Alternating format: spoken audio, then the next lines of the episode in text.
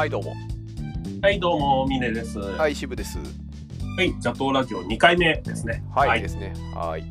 お願いします。じゃあ、あの、はい早速もうお便り、今週のおはいはい便り紹介しちゃいましょう。今週もお便り2通いただきました。ミツもありがとうございます。ありがとうございます。助かります。わかりますね。はい。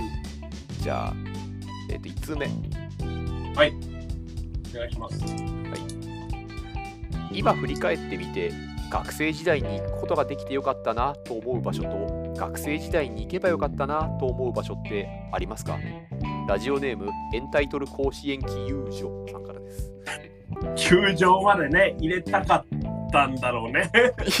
入れたかったき別にあの文字数制限ないですよこれ質問箱 いや、だからこれなんかよく、あの、打ち間違えたり、急いでたりするとさ、はいなるじゃないですか。なりますぼあのだから僕はこあの、はい。エンタイトル甲子園記友所さんは、はい。あのトヨタイムズ 編集局清掃さんだと思ってるんです。よ、そうですよ、私もそう思ってますよ。でえあのカタカナ漢字ひらがなのこの構成とね。そうですね。あ、なるほど、それも、それも踏まえて、そうそうそう。カタカナ漢字3文字ひらがなっていう。よく、よくそれを気づいてくれた。ありがたい。見逃すとこでした。はい。うん。まあ多分そうだよね、本当に。きっとそうなんじゃないかなと思うけどで、しかも先週ね、いろいろ甲子園あるから、まあ、エンタイトルツーベースみたいな感じで、まあ、実質甲子園球場みたいなもの、はいいろいろありますね。なんか、日甲子園とかさ、あと、漫画甲子園とかさ、野球甲子園とかあるもんね、いろいろ。ありますねはい。高校野球甲子園あるよね。高校野球甲子園あるよね。そうそう。な なんだっけな。あ、はいはい。それもなんか、そうどっかの場合、はい？あ、問題で聞いたような気が。そうそうそう。えーっと、あ、あこれ。で、はい学生時代に行くことができてよかったなと思う場所、学生時代に行けばよかったなと思う場所、はい。どうでしょう？あ、こっちから？あ、僕からで、僕からですか？あの、いいですよ。支部から、えっと、はい言うと、はいあ学生時代に行くことができてよかったなって思う場所は1個あって、はい。えっと、ミッシェルガ・エレファントの解散ライブです。ああ一期一会。はい。ミッシェルガ・エレファントの解散ライブ、バンドのね、えーのはい幕張メッセで最後行われた、でかい。あはい。のライブは、あの大学はい 4, 年生だったか3年生だったかの時に、はい大学の友人と、はい。おお、あれは行こうって。行きましたね。確かにそういうのは一生もんですよね。そう。で学生時代に行けばよかったなって思う場所って言ったら、はい。なんかナンバーガールとか、はい。それこそやっぱりミッシェルとか、はい。そういうののライブっていうのは、はい。なんか行ってよかったな。もっともっと学生の時いろいろ買って行ってりゃよかったなっていうのはちょっと思います。あのなんだはい。結局行くことができてよかったなもう行けばよかったなもう自分を考えた末にはい。やっぱりあの時あの当時ああいう状況のっていう一回性みたいなものっていうのだったらなんかそうですね。が思うで今もあって、はいえっと学生のうちにそれを経験しときゃよかったなみたいなものっていうのは、はいあるんですけどそれはもちろんあるんですけど、はい海外旅行だって学生になった時はしたことなくてはい。うんうんうん。そうですね。それこそ特会中央特会の、えっとはい旅行時々やる合宿的なあの好きなそういうのが好きなメンバーがいて、えっと、企画してくれる時に、はい。まだ、えーそんなにみんながいろいろ生活がバラバラになってない時にそうですねあとコロナの前の時に、時々はい1年に1回とか何年かに1回ぐらいそういう海外旅行みたいな企画してくれはい。て、それに行あったりね。うんうん。言ってましたよ。あと海外、自分の場合は海外出張で、あ仕事の関係で、あ。はい。全然自分のそなんかそんな自分の能力を発揮するわけではないただの出張みたいなことにでえ、どういうこと？いやいやいやめちゃめちゃ行く意味ある？みたいな出張だったんですけどそんな出張で海外行けんの？いやもうねあのあれですよまあまあ、それはあなたが思ってるだけでしょ。あなた。おお金持ちお金持ちのなんかあれですねちょっといやいや、必要とさ、それで大大企業病じゃないよ。でもそれで、それでニューヨークとか行けたのが、まあ、それはニューすごい。ニューヨーク。はい。あれが多分そのと中央特会での旅行より前に自分でもなんかそういへう普通に海外っていうところで行って、はい。やっぱ海外っていう、うん。えー、とどこでもいいんですけど、そういうそれぞれのなんか街、日本的な日本のそうあのともちょっと違う文化だったり、はい街だったりみたいな作りだったりとかっていうのをね。目の当たりにして、その中を歩いてっていうのはすごいはいなと思うから、もうはい自分の会社の同期なんていうのは学生時代から海外旅行が趣いますよね。うん。うんいる。うん。でみんな言ってるんだけどああ確かにこう、彼らが見てるものっていうのはそういうものかとはい。思うんで行けばよかったなっていうのは思うけどはい。こう学生時代に行けばよかったなって言って今でも行ける場所に関してはまだ行くこともあろうって思ってるんでそんなこうそうなんですよね。そこの違いはあるよね。うんあの、あの、そういう意味で言うと、さっきの海外の話とちょっとつながるんですけど、私。うん、つながるというか近いんですけど、あの、何年か前、私、シェアハウス住んでました。で一番よく見かける人って、あの、ワーキングホリデーで日本に来てる人とかなんですよ。あワーホリ。はいはいはい。ワートリじゃないよ、ワーホリだよ。ワーホリねあのワーカホリックと。ワーカホリック。略すと混合しちゃうやつそうね、ワーキングホリデーで。はい。ってる人が多くて、なんなら住んでる日本人とかも、あ、オーストラリアワーホリで行ってたよとか、あカナダはうんだよとか、ね。なんか、基本的に英語ペラペラで当たり前みたいな雰囲気が、え、え？みたいな、そういう雰囲気があるので、いやでもあああなたイギリス留学したじゃないですか？それ中学生の時3週間だけね、ホームステイだね。ホームステイで。挙句の果てに、一番ああの旅で得たものって、現地で得たサティーショってあだ名なんじゃないかね。発音がしにくいんだなって呼ばれる。でこっちのこっちの発音はしにくくてそっちそういそういう方が向こうにとっては馴染み深いそうそうそう。本名ね、サトシなんでね、サトシ。でいやまあそうですねあででごめんなさい続きでください、はいはい。で、あの、ワーホリって、ワーキングホリデーって日本だと30歳までとか。ああそっかそっか。制限があるんですよ。ん。一回、カナダかどっかが、35歳ま35歳からカナダかオーストラリアかが伸ばそうとしたんだけど、うん。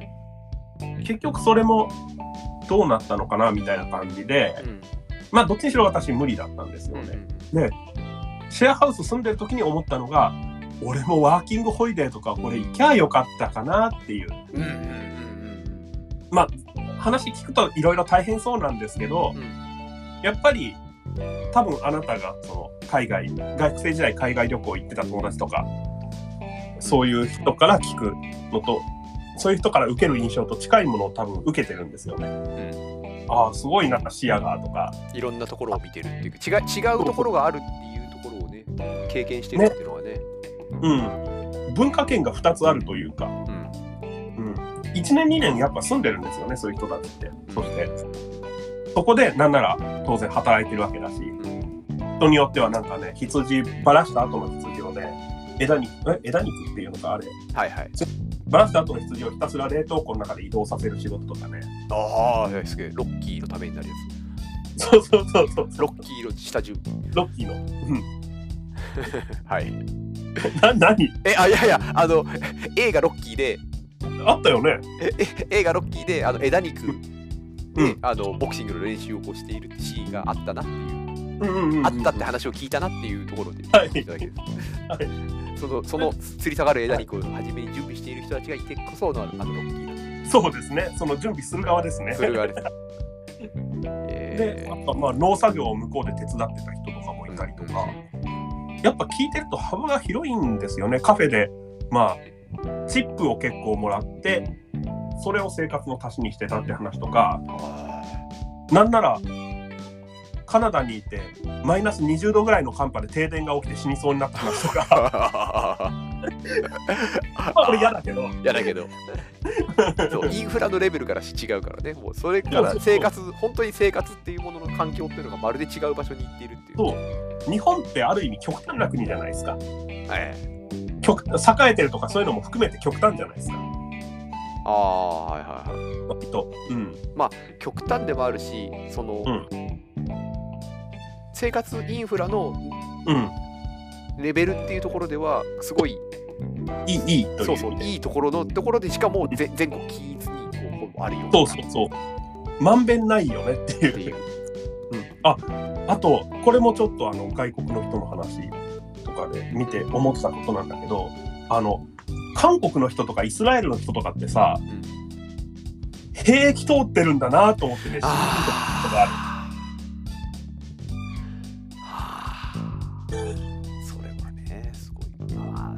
ごいよね。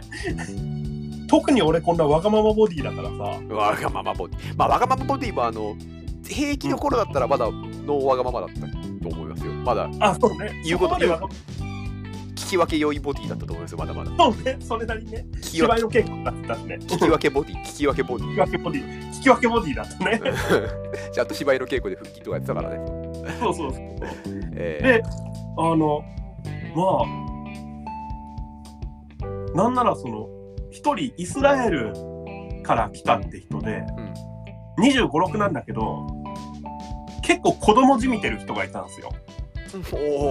めちゃくちゃいいやつなんだけどうん。あのすごい自分の話がバーって増えてだんだん自己紹介するような気になってきたけど。でこうあの「おうそうかそうなのか」って言って向こうのいろんない、まあ、ユダヤ教ではこうなっててとかいうのを結構一方的に話してきてうんうん。まあでもいいやつなんで「うん。おうおうそうなのか。ああなるほどね」みたいな感じでひたすらこっちが聞くみたいな。そういう推しが強い人がいたんだけど彼も兵役通ってるんだよなって思ってしみじみと思ったことがある。しみ。まあしみじみしみ主に見張りだったらしいけど、まあまあまあまあそこら辺はしみじみします、うん。そうですよね。それで言ったらなんかこうん。う全然外国とは関係なくうん。こう仕事で全然こう、うん。なこのなんでこの人はこう、うん。こうかなっていううん。人とかをこう見ながらもそう。こと言われてるような気がいやいやいやなことないなことない。うん。あでもこの人結婚して子供いいんだよな。ああまあただそこは別に。だって結婚してたってめちゃくちゃな人はいるしさ。あそうそうそういるでしょ？だってだって結婚したからって立派な人間になるわけじゃねえじゃん全然まあそもそも言ったら俺とかそうだし。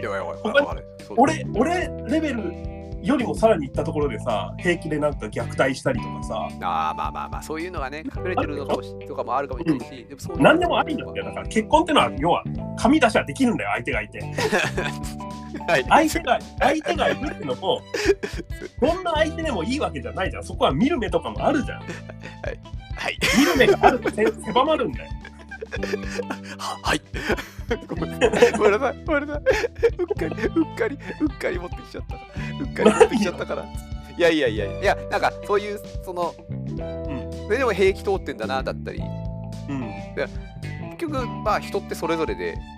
そうですよ。えっと、きっと兵役のある国でも兵役のある国で育ってたらだけで育ってたら、そうね、うん。別に、えっと、みんなそれを経験しているその中でももう、う何の違いでも何の困難でも困難だとは思うけど、何のあれでもないっていう、当然のこととして多分そんな中で過ごしている人もそうですいねるわけで、だからそういう中でなんか、うん。いろんなところがあるんだなっていうふうに思えるっていうところで思うってところでなんかだ大事だったかなっていろんなとこ行ってくっていうのはクラスとかっていうのはね、うん、まあ大事かなとも思いつつでもうん。とはいえそういう子もいるそういう人もいるみたいな それを全部やってっからですべからくそういう人たちがみんなこう全然立派な人ですかっていうとそうでもないっていう、まあ、うん。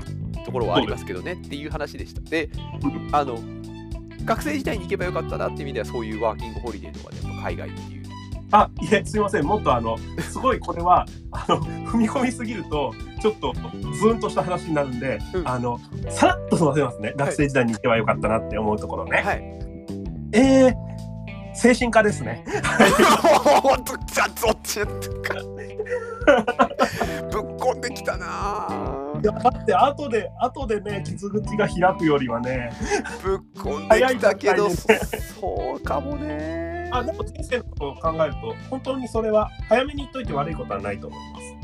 あの別にあのなんだろうな。お医者さんの言うことは大事なんだけどまだ病気になる前とかだったらあのなんだろう絶対というよりも指標として使えるので、うん。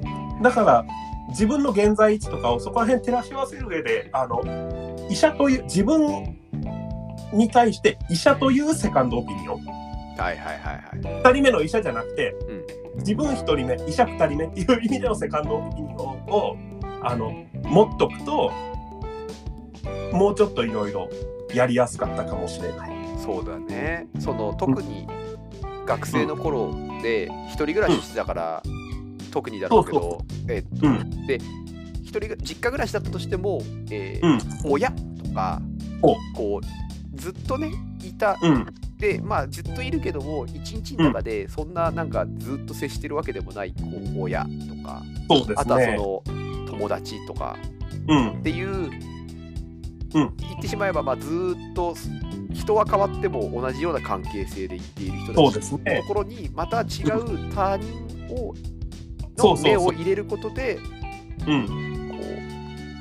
自分をこうどういう。ふうに位置づけるというかどういうふうな状態なのかっていうのを把握するみたいなところで大事だったと思うし峰君の時は本当に、はいやっぱり時代が時代で2000年代だってそんなそ学生時代の時からそういうのでなんかそういうところに見てもらうとかなんか行くとかってまだ20年前ってそんな一般的な感じじゃなかったよねないですね。ポツポツもでも結構うつとかが本当にやばい人とかが出てきてうん、なんとかしなきゃねって言ってる頃だったと思うんですよ。そうですねいろいろ理解が広がったりする前の前段階。前段階ですよね。本当うん。その、うん。あのそういうなんだろうな、えー、と気軽にっていうかそのなんかそうかなって思ったらとにかくき行ってみてくださいとか学校のカウンセラーとかなんとかでやってみてくださいみたいなぐらいまでそんなに浸透してなかった時代ですもんね。ですね。まあその分まあ社会的にね準備されてないからね。あの病院行ったってだけで色眼鏡で見られたりとかはあっただろうし今より。今よりね。ね。うん、そうそう少なかったりした分ね。うん。特にだって峰君だってその当当時でその、なんだろう。えー体調というかそういう気分はいはいで精神的こうそうだなってなんかなと思った時に、はい。その頭の時にそそのそういうところに見てもらおうかなっていう選択肢とかなんかそのはい。イメージとかっていうのが、そ当時に浮かんだかっていうところなんですよ。浮かばなかったんですよ、浮かばなかったよね。だからこそだよね。そうそうそう。だからあの後でこれもっと早い時に言っとけば、うん、うん。補足を抑えられたんじゃないかとかあのこれねあんまり物事をあのいろんなもののせいにするようであれなんだけどうん。あの大学生としての生活ももうちょい改善できてた可能性もあるよなとか、はいはいはいはい。そうだね、うん。うんあそうそうそありますよね。あのうん、そう。起き起きられないとか授業に行けないっていうふうにそうそうそう。留年するとかって結構昔から聞いたそうそう。あの、うん。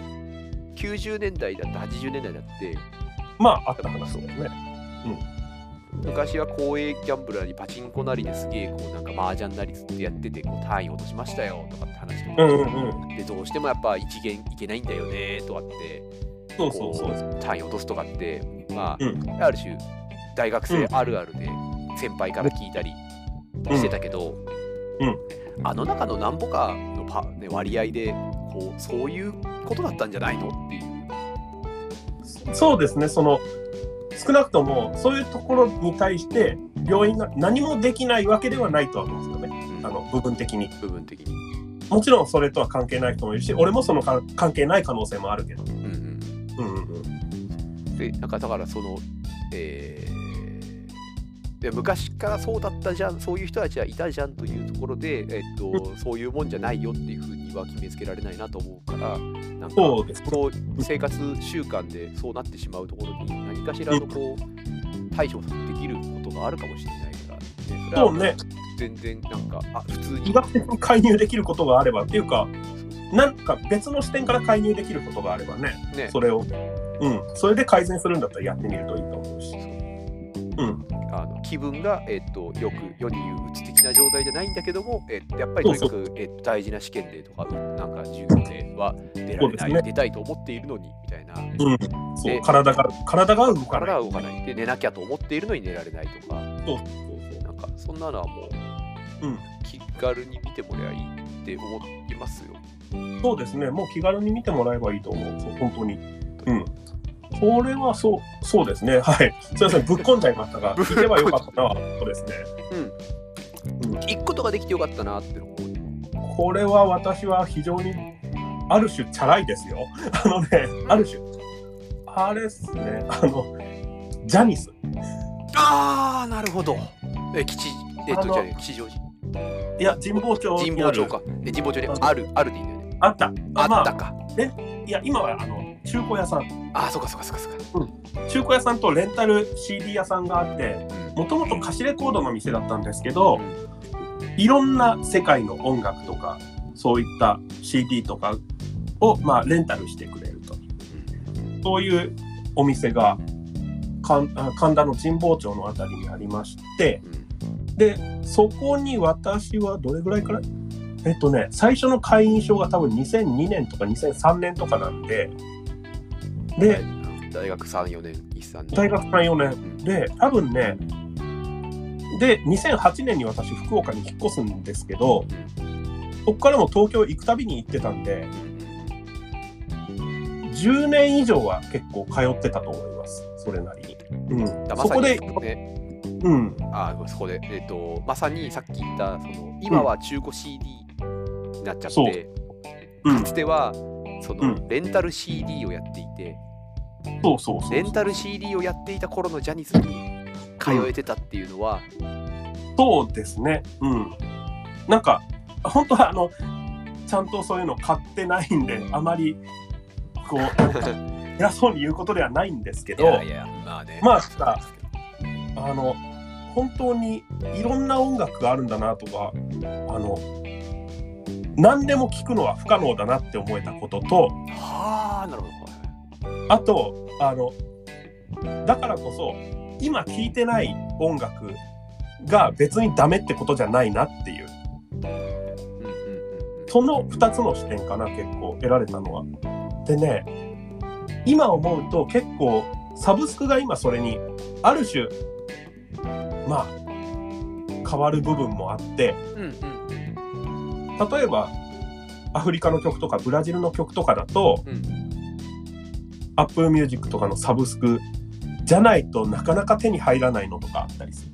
そうですね。もう現物をね、うん探しあさ、まあ、当てるっていうか、探していくっていうのはすごい大変な状態で、まあ、もそうそうそうそう。クラウドのね、ねオンラインにあるっていうのはすごい、そうですね触れる機。会がすごい増えましたね。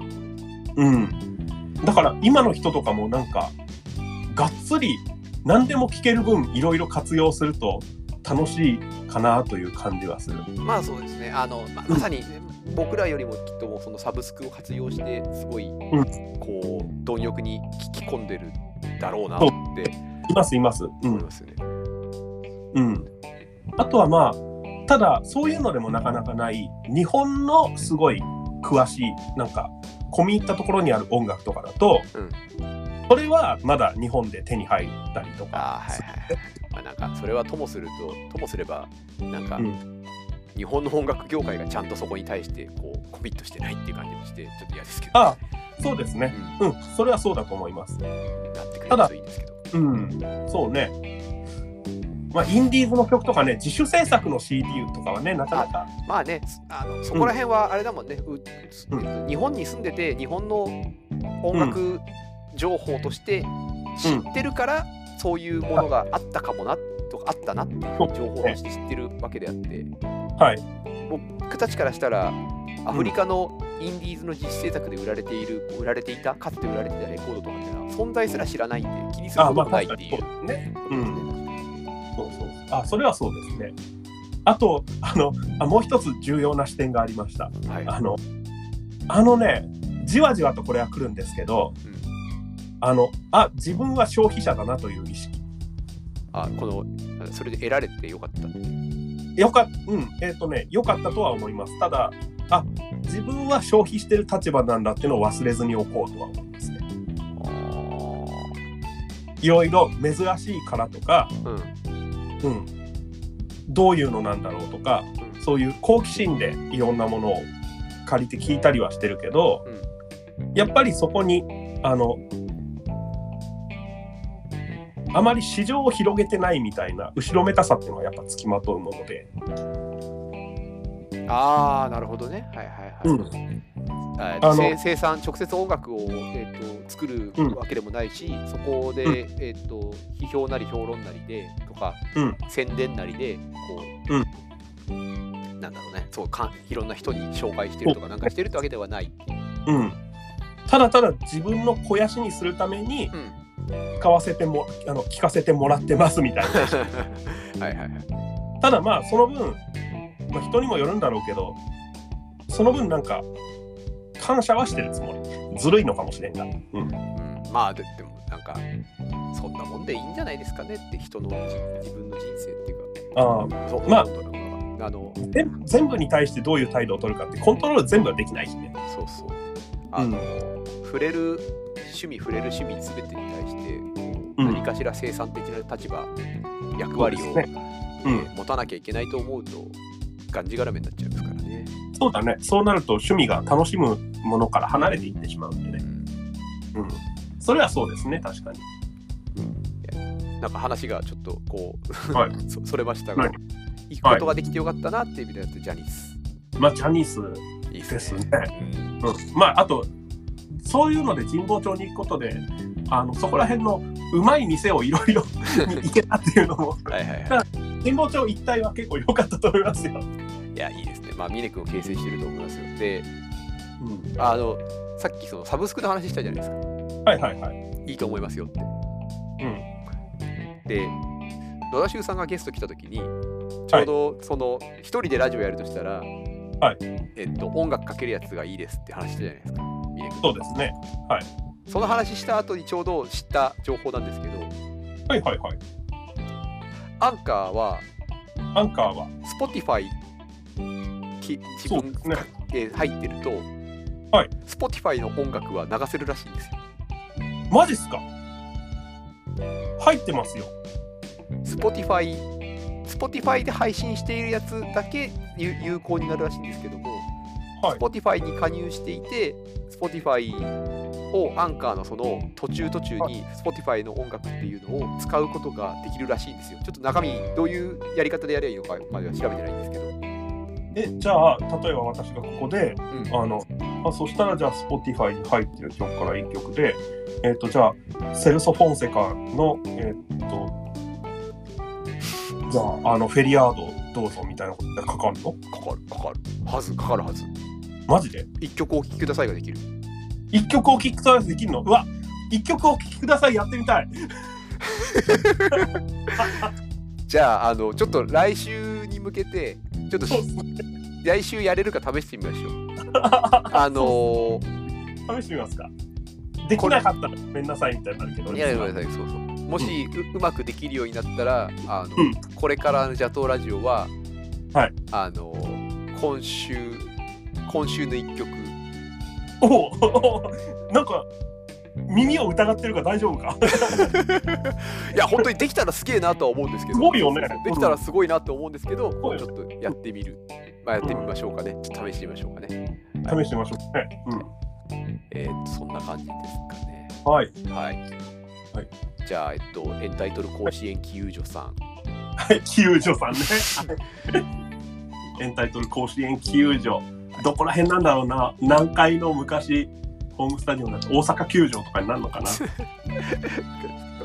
えーこう学生時代に行くことができてよかったなと思う場所に行けばよかったなって思う場所に関してはこんな感じでございます。こんな感じですね。はい。はいじゃあ、えっと、ベルも鳴ってロスタイム入ってるんで、はいクイズやりましょうか。クイズやりましょうか。はい。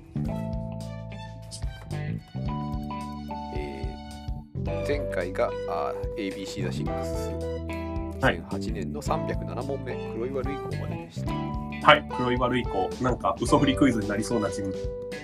そう？く黒い悪い子みたいな感じで。ああ、それなんかそれも聞いたことあるわ。ああ、すでにある。まあ、そうかもね。うん。だからそうそうそうそうそういやごめんっていうよりはそう嘘振りじゃなくてそうそううん。なんかこう日向読みがくりあれがとするとそうそういう名前になるっていうああ、なるほど、ね。黒い悪い子で、うん。あの黒大王みたいなね黒だよね。そうそうそう。ね。ねビヨンド。ビヨンドねはい。おじさんおじさんおじさんちおじさん、おじさん生活とは言えない。あのエルフが出していたあの PC98 用のあの18金ゲームで、ね、そうですね。あのビヨンドっていう黒大将に見られてるね、あれ、本当あれ黒大将だっけ？黒大将。うん。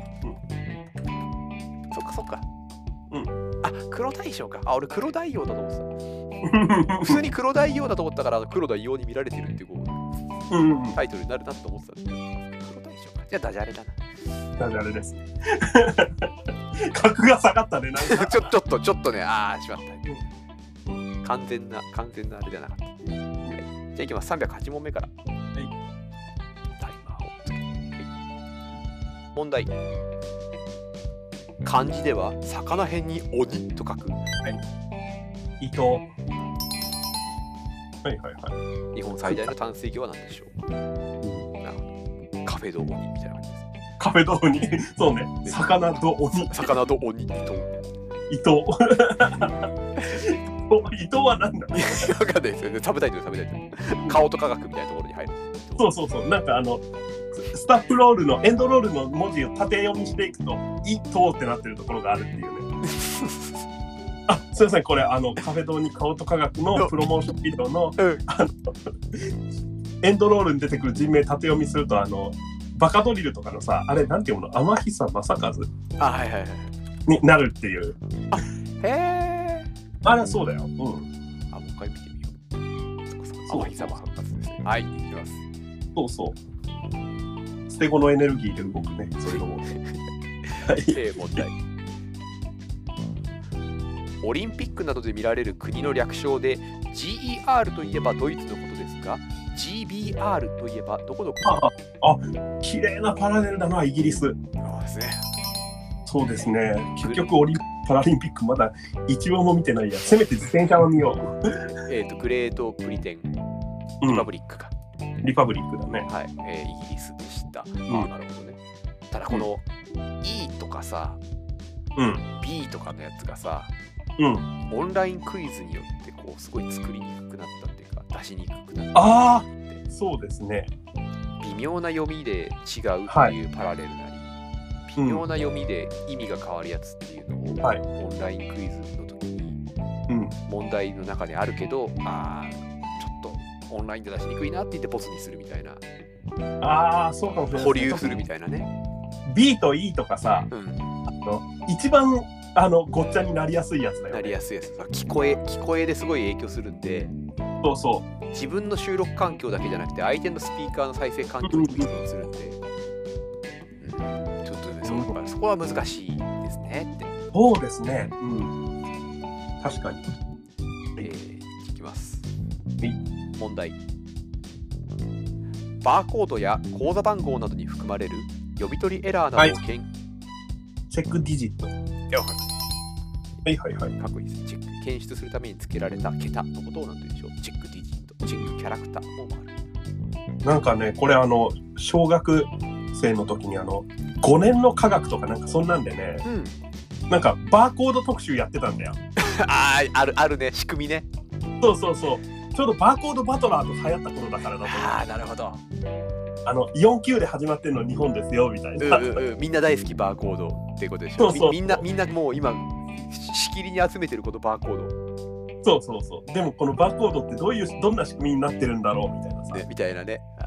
そうそうそうほそれでほっておくあーチェックディジットってあって、それで覚えた。確かに。なるほどいやわかります。はい。はい。い。きます。問題、はい。あーちょっと待ってください。えー、っと。はい。なるほど、はい。2008年問題。はい、2000年。今年の北京オリンピックで日本人史上最年長出場となる補欠博士選手はどんな競技？はいはい。乗馬の人でしょ。うんそうそうそうはいえー。どんな競技の選手でしょう？なんでうん。どうぞ乗馬？馬術か。馬術ですね。あきっと、きっと多分そう取られるんだと思います、僕も。あの、えーオリンピック・パラリンピックをほとんど見てない2人がお送りしてますけどはい。競競技の選手って聞いてるから、こう乗馬っていうと多分もう1回だったりバスって言われちゃったりするでしょ。馬術。もう一回だろうな。ババ馬術でした。ババ馬術。ババ馬術そうねそうそう。ババババ馬馬術。ババ馬術。大岡 山だ大岡山、大岡大山、岡大岡山と上大岡。神大岡ね。そしてババ馬術バ。バ馬術。ババ馬術駅。ババ馬術です。ババ馬術は完全にあれですもんね、悟空の ドラゴンボールのなんかな中でありそうです。ありそうね。バババみたいな。バババ効果音だよね。そうそうそう。ドラゴンボールにおける武道はみんなババ馬術だと思あの、そうそうそう。あの、消えて打ち合ってる様子。う。そうそう空をと空を飛んでるのが武空術で、あの殴り合ってるのがババ馬術。ババ馬術。そうね。えすげえな。あれオリンピックになってんな。ー、いや、呼びになってないですね。あ、しかも最年長で。はい亀仙人みたいな人が小木さん。あ、亀仙人ですよ、確かに。それは亀仙人ですね。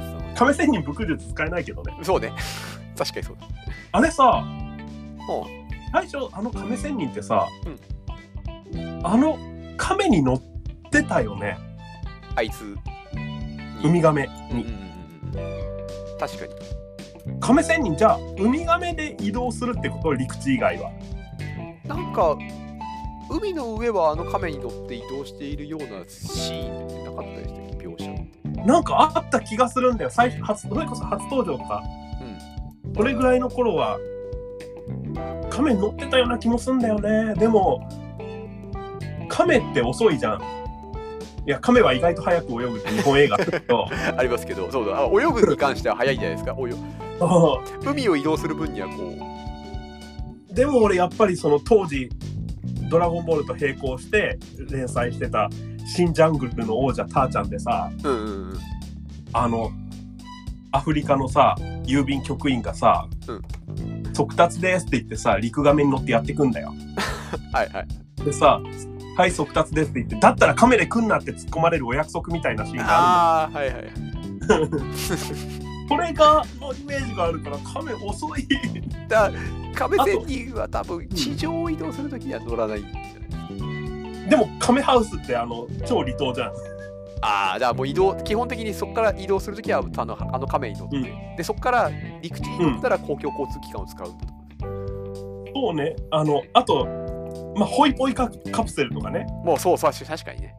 うん。出ないとさ、あんなさ、あの、電線も見当たらないような島さ、ああ、もうそうですね。高度な文明が。高度な文明。あれ、電線なかったよね。でも、あれ、ちゃんとエアロビのえテレビは見てるじゃん。そうそう。エアロビオテレビ見てるよね、あれ。衛星放送の基本。いいチョイス。電電力の線はない。電力はどうやってんのか。そうそう。海底ケーブル海かね、あれ。底ケーブルだね。うん。もしくは、自家発電か。ああ、まあ自家発電簡単にできそうだよね。かなり余裕っぽいよね。余裕。まあそうね、あのあの気候でやってる可能 気候でエアロビか。性。すごいこう蓄えた気候によって、えっ、と、電気を発生させ、発電機を回し、うん。それでエアロビをやるっていう。まあいい生活。もういい生活もしかしたらあれ、あ、そうかそうか、やっぱオープニングに載ってますね。オープニングに乗ってるオープニング、アニメのオープニングか、えーエンディングかのところで、あの、エアロビいや、ウミガメの上に乗ってる。あ、ウミガメの上に乗ってる。